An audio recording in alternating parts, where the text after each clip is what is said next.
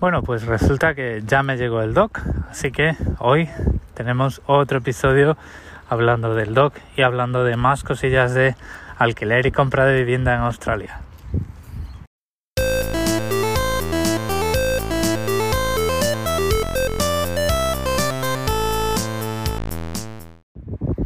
Bueno, pues lo que en principio iba a ser esperar hasta el martes para que el, el doc llegase, eh, pues, pues se ha resuelto hoy. Hoy ha llegado el doc.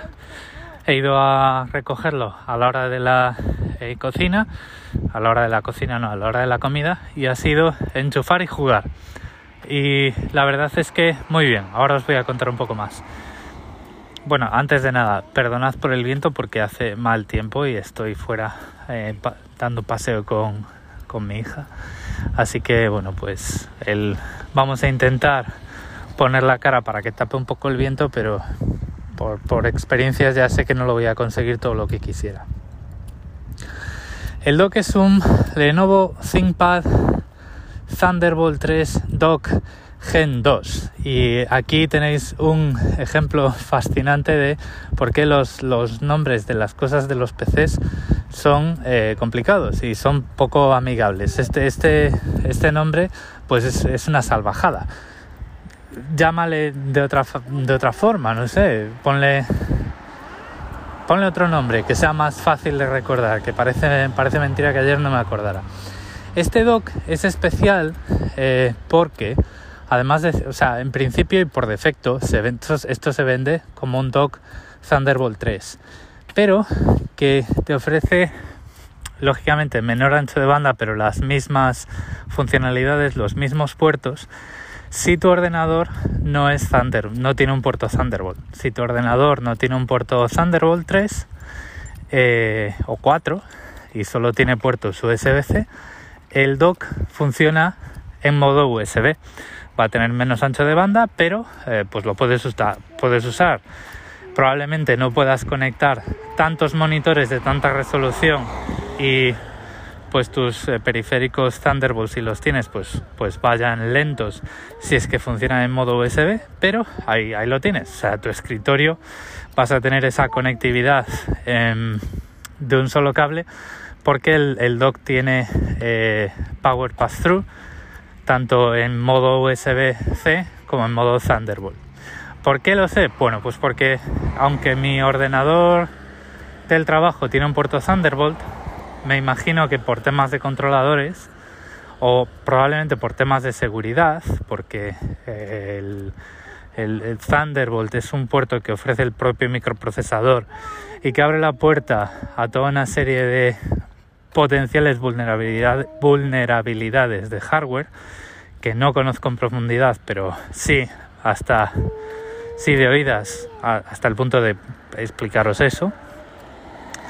Eh, por tema de software, em, el dock con el ordenador del trabajo funciona en modo USB-C. Esto me da ciertos problemas eh, porque el, chip de audio, el hardware de audio de mi portátil del trabajo es muy cutre y mm, cuando tengo algo conectado por USB-C, no os vais a creer, o sea, de alguna forma afecta a lo rápido que se conectan mis auriculares Bluetooth. Interfiere un montón y, por ejemplo, pues si quiero tener una reunión con los auriculares Bluetooth y lo tengo conectado a un hub o dock o lo que sea por puerto USB-C, como el dispositivo que esté por ese puerto USB-C tenga un chip de audio, eh, como no conecte los auriculares Bluetooth un par de minutos antes, el tema no, funciona bien. Empieza a cambiar frenéticamente el, el, dispositivo de sonido por defecto de uno a otro y, no, hay, no, hay, forma de, no hay forma de que te entiendan en una reunión. Pero, eh, por ejemplo, pues en el, en el ordenador personal, en, el, en, el, en, el, en mi portátil con Linux, el dock funciona en modo Thunderbolt y sin tener que hacer nada. Eh, aún con la seguridad activada, la protección de acceso directo a memoria por parte del kernel o no sé qué sortilegios que dice la, BIOS, que eh, eso pues determina un poco los requisitos de seguridad de Thunderbolt, pues yo enchufo el dock y el portátil como un campeón eh, automáticamente pasa a modo doble pantalla, detecta el ratón y el teclado que están conectados al monitor, recibe alimentación por el puerto Thunderbolt, la red funciona, todo funciona perfectamente. E incluso eh, el, sonido por Bluetooth. Ahí no hay ningún tipo de, problema. Y volviendo al, modo de funcionamiento dual USB-C y Thunderbolt, esto es bastante importante porque hay muchos docks Thunderbolt que si los conectas a un puerto USB-C normal no funcionan. al parecer, el, cambiar de modo Thunderbolt a USB-C es algo que hay que implementar a propósito que no ocurre por defecto, es el protocolo Thunderbolt o, la conexión Thunderbolt no es compatible hacia atrás con el protocolo USB eh, de, manera directa y es el fabricante el que tiene que implementar ese cambio de funcionamiento. Y es importante porque, bueno, pues en casa, por ejemplo, y como puede ser en muchas otras, eh, otras situaciones, como la del portátil de trabajo que os decía, pues en casa no todos los portátiles son eh, tienen puerto Thunderbolt, pero sí tienen puerto USB-C. Y el sobremesa también tiene un puerto USB-C, aunque eh, para el monitor no me va a funcionar porque tengo la tarjeta gráfica es, discreta, entonces no va directamente sobre la placa. Pero si estuviera usando el, chip de gráficos del procesador en el sobremesa, pues podría conectar eh, todo a través de un solo cable, exactamente igual que si fuera un portátil. Lo único que no recibiría alimentación por ese puerto USB-C, pero eh, sí funcionaría en el resto de cosas. Y eh, además es también interesante que Thunderbolt 4 es compatible hacia atrás con Thunderbolt 3. Eso quiere decir que si el día de mañana cambio de portátil y me compro un PC con Thunderbolt 4 o un Mac, este, este dock me va a funcionar. La única limitación que voy a tener es el ancho de banda, que el de Thunderbolt 3 y Thunderbolt, Thunderbolt 4 pues es diferente. Thunderbolt 4 te da más gigabits por segundo o terabytes por segundo o terabits por segundo, no sé en qué cifras están, pero eh, digamos que mi escritorio con conectividad de un solo cable pues eh, me va a funcionar. Temas, porque probablemente, eh, y esto no es un consejo, ojo, cada uno cuando se haga su compra que se lo mire bien. El, este dock, la lista de ordenadores compatibles que, que listan en la web es una lista muy concreta de ordenadores de Lenovo pese a que lo venden como que el dock es capaz de cambiar de modo de funcionamiento de Thunderbolt a USB-C como un argumento de venta. Entonces, ¿por qué pasa esto? Bueno, pues porque el, número de dispositivos y el número de monitores y las resoluciones máximas que vienen en la hoja de características em, de este dock, que es la que sea, no es algo que soporten todos los portátiles de Lenovo, aunque tengan puerto Thunderbolt. Entonces, por ejemplo, pues mi, ordenador es un ThinkPad T490S y no viene en esa lista de compatibilidad, pero funciona perfectamente. Lo único que lógicamente no voy a poder conectar tantos monitores y a tanta resolución como esa hoja de características del dock dice, pues porque probablemente mi portátil no sea tan potente. Entonces, esto es algo que conviene tener en cuenta porque los fabricantes van a poner este tipo de listas más restringidas para protegerse eh, en, general de, problemas de funcionamiento general, porque a lo mejor por la razón que sea tu ordenador pues tiene algún problema y no es del todo compatible, pero porque otros modelos pues no van a ser capaces de aprovechar todas las prestaciones que el dock dice ofrecer porque también dependen del portátil que conectas, ¿no? Entonces, eh, eso tenedlo en cuenta. O sea, en un, en un dock de, eh, fabricado por Lenovo, por ejemplo, en la lista de compatibilidad no vais a encontrar un Mac. Sin embargo, probablemente si investigáis en Internet, por Internet, en los foros, en Reddit y tal, pues veréis gente que tiene el dock en concreto, el que a vosotros queráis comprar, y que eh, os diga, pues funciona y funciona muy bien. Y soy capaz de conectar todos estos monitores o, todos estos dispositivos. Entonces tened esto en cuenta porque al principio te puede chocar que eh, algo tan compatible y escalable como puede ser Thunderbolt 3 o 4, eh, tu portátil tenga Thunderbolt 3 o 4 y no aparezca en la lista de dispositivos compatibles, ¿vale? Eh, en, una, en un gran porcentaje de los casos va a ser por esto, por esto que os acabo de contar. Es, es una razón comercial, una razón de, para proteger su departamento de soporte y su departamento de reclamaciones, pero siempre conviene buscar evidencias de que el, el dock va a funcionar con el ordenador que tú tienes y no confiar en la, en la promesa de compatibilidad que Thunderbolt pueda estar ofreciendo. ¿vale? No sé si esto se ha entendido, pero recordad siempre que tenéis el, canal de Telegram. En cuanto al dock, esto es lo que esto es lo que os quería contar. No, no hay mucho más detalle, o sea, es bastante bastante pequeño eh, dentro de lo que cabe para todos los puertos que tiene. Eh, queda muy discreto en el escritorio, te da un solo cable, todo ese tipo de cosas. Y además él, eh, tiene un botón para resetearlo, apagarlo y encenderlo, que cuando lo conectas y funciona en modo USB, la luz es ámbar, y cuando funciona en modo Thunderbolt, la luz es blanca. Entonces, pero vamos, por fuera, pues, pues no tiene nada más de especial. Y bueno, pues más allá de la eh, funcionalidad de estar en el escritorio, no molestar y darte la conectividad extendida que quieres y más, pues tampoco hay mucho más que contar de este dock. Así que lo vamos a dejar aquí.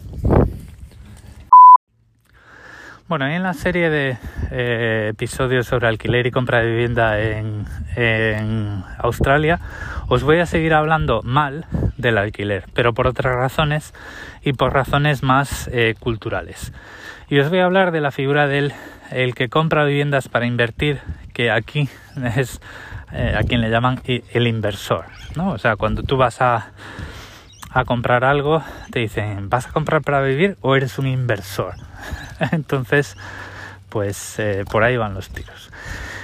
Y es, es, una, es una figura y una, digamos, una cultura de invertir en vivienda a modo, a título particular, que condiciona muchísimo la relación eh, inquilino casero, de una forma mucho más brutal y mucho más eh, desagradable que en España. Eh, en Australia, pues ya os he dicho, ¿no? para retirarte y sobrevivir, pues conviene tener una vivienda en propiedad. Sin embargo, bueno, pues hay gente que prefiere seguir pagando, seguir viviendo de alquiler, pero le sobra el dinero y quiere hacer crecer su, su capital, entonces decide invertir. Y hay gente que, eh, bueno, pues eh, está comprando su propia vivienda y además le sobra el dinero y quiere hacer crecer su capital invirtiendo.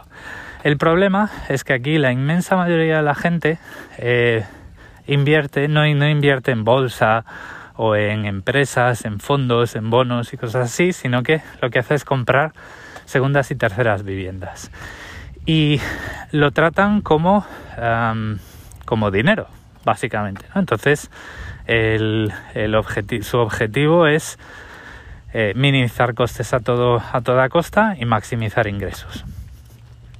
Gracias a eso, por ejemplo, pues yo he vivido en sitios de alquiler que pues tú cierras las ventanas y notas el viento entrar.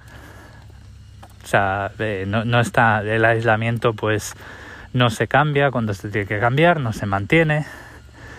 he estado en sitios donde, por ejemplo, en ese primer apartamento, fijaros la, bajeza moral de alguien que te está cobrando 750 dólares a la semana. O sea, yo en ese piso estuve una semana sin lavadora porque se rompió y el casero pues eh, eh, estaba muy ocupado, ¿no? que, bueno, esa es otra, tú no hablas con el casero directamente, o sea, siempre hay una agencia por medio, pero a mí era la excusa que me daba la agencia, ¿no? Y me cambiaron la lavadora dos veces en, una semana y la, primera lavadora que me pusieron era el, el, palo de un gallinero, directamente, o sea, estaba, eh, parecía que la habían encontrado en una cuneta.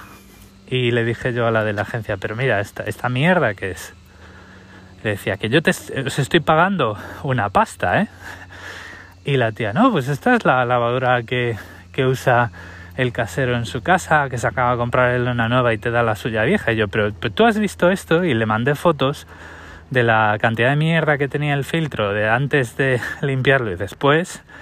Y, y, o sea, me llamó porque le daba vergüenza contestarme por escrito y decía, esto es, es este hombre. Decía, no, o sea, cero soluciones. ¿Qué es lo que ocurre? Que esa lavadora eh, funcionó durante un lavado y al final, pues, la agencia ejecutó la ley de protección al inquilino que es, es muy mala. Aquí se protege al, al, casero y lo que hicieron fue comprar ellos una lavadora y cobrársela al casero. Pero, chavales, 750 dólares por semana y una semana sin lavadora, que tú te planteas eso y dices tú, bueno, pues eso será poco menos que un hotel, ¿no? Bueno, pues no. Eh, en general, os podría poner miles de ejemplos, pero eh, os voy a poner alguno más. Pero ya veréis como al final la, sensación que os queda cuando os diga cómo lo veo yo, va, vais a tener, lo vais a ver claro cada pocos meses, cada tres meses, eh, el, alguien de la agencia tiene que venir a tu casa y hacer fotos para que el casero vea que no le estás destrozando el piso. O sea, ese es el nivel de confianza, ¿no? Eh, cuando quieres acceder a, a un piso, eh, alquilar un piso, te hacen un control de, de, todo tipo de antecedentes. O sea, como cuando... Eh, como cuando te van a contratar eh, para algo, para un trabajo y pues eh, te miran, pues te piden referencias, oye, pues quién es tu anterior jefe, dame el contacto de dos amigos tuyos que puedan decirme que eres buena gente y no sé qué. Eh, luego en el trabajo también te miran en algunos trabajos los antecedentes penales. Aquí no, pero yo he tenido que poner el, el teléfono de contacto de mi jefe para alquilar para que le pudieran llamar y decir, oye, este chico, sí, sí, sí, este chico es limpio y este tipo de cosas, ¿no? Eh, y te, eso, eh, entran por tu casa y hacen fotos a tus cosas y te tienes que, pues te tienes que fastidiar, o sea, es lo que hay, no, no hay, no hay forma, no, eso es, es así, es, es además es, es la ley, ¿eh? ¿eh? no, eso está en el contrato de alquiler. Entonces, en general, eh, cuando tú alquilas, si alquilas a eh, tu casa, es propiedad de un particular, aunque haya una agencia de por medio, el, la, cultura, la política, la sensación que te queda es que te están dejando vivir en su, um, en su inversión y te están cobrando algo para pagar ellos eh, la vivienda. Es decir, no hay una relación de negocio, soy, soy el casero, pues tú eres mi cliente, ¿no? Que eso no quiero decir que sea la tónica en España, pero yo, por ejemplo, en el último apartamento que viví en España, que estoy viviendo 10 años, eh, pues era la relación que tenía con mi casero. Eh, venía por casa, o sea, a lo mejor había alguna avería y tal, y decía, oye, ¿te importa si mando a un carpintero para cambiar ese armario que parece que está un poco viejo? Sí, sí, sin ningún problema. Eh, yo le llamaba y decía, oye, me gustaría poner este tipo de persianas en el salón, ¿me dejas saberlo? Sí, sí, sí, sí, mira. Y además te eh, mira precios, pero si no, llama a este tío que es mi persianero de confianza, porque el tipo pues tenía, tenía muchos pisos, ¿no? Se dedicaba a eso. Era un tipo que tenía una su propia agencia inmobiliaria para, para viviendas de alquiler. Y,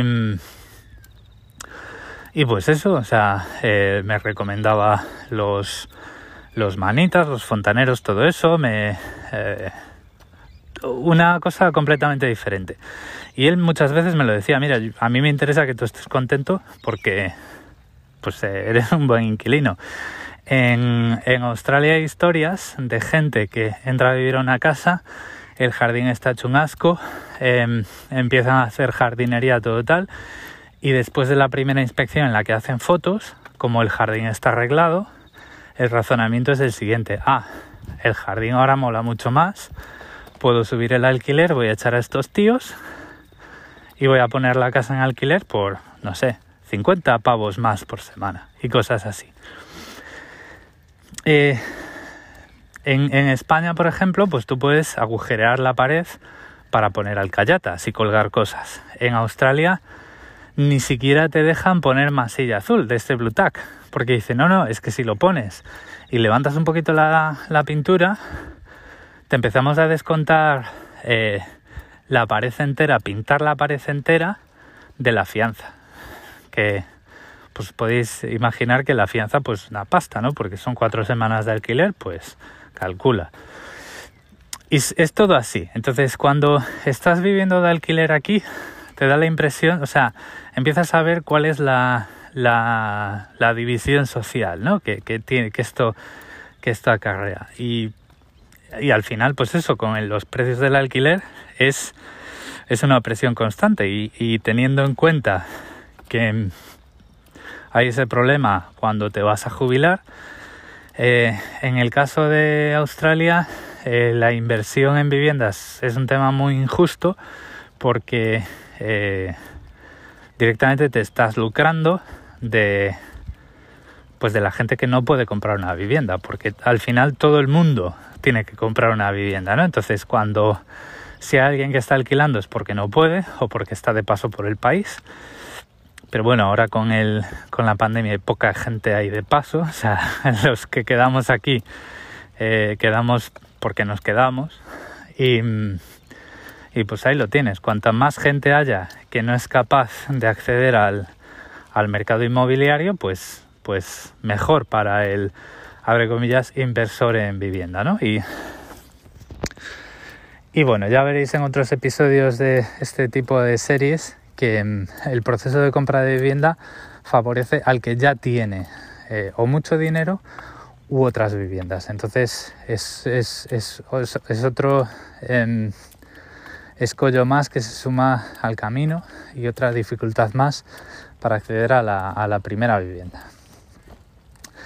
¿Qué más os iba a contar del alquiler? Eh, bueno, en fin, que está fatal. Eh, yo entiendo que muchas veces, y yo he tenido malos caseros en España, de hecho, desde que me fui de Vigo a Madrid viví en, tres apartamentos em, y dos, caseros de tres eran unos, unos cacos. pero vamos, pero muy mal. Y bueno, ya veréis cuando os cuente el, el momento en el que ya empezamos a ver, a ver mm, casas, que como ya os contaré, eh, tú en cualquier momento, si eres el propietario de un piso, pues puedes dar un aviso de cuatro semanas al inquilino y lo echas, por la razón que quieras. Eh, una vez el contrato de un año vence y entra en lo que se llama continuación, em, cumpliendo el, el tema del preaviso, pues lo puedes hacer, porque subes el alquiler si no lo aceptan pues los echas o porque decides vender el decides vender la casa y eh, pues si no quieres avisarles se enteran por la agencia porque les dice oye mira que el casero ha puesto en venta la casa y no no quiere vender la casa contigo dentro que esa es una opción sea tú puedes decir oye vendo esta casa pero esta casa tiene un inquilino así que aquí solo se aceptan inversores y que los mantengan. Esta gente pues tiene sus referencias y tal. O puedes decir, no, no, quiero vender la casa vacía. Y si quieres vender la casa vacía, pues el que esté ahí, que tiene cuatro semanas para buscarse otra casa y hacer las maletas. Y, eso pues te hace participar en situaciones eh, muy desagradables. Sea, yo os contaré, pero hemos ido a ver casas y había en el salón una familia sentada en el sofá, todos apretujados, mirando a un punto fijo de la pared sin mirarte a los ojos y tal. Y bueno, yo le decía a mi mujer, no, nos, nos vamos aquí. Yo me niego a considerar ya solo considerar la posibilidad de estar echando a alguien de su casa. Pero es, es una situación y es una, un mercado muy abusivo y muy desagradable.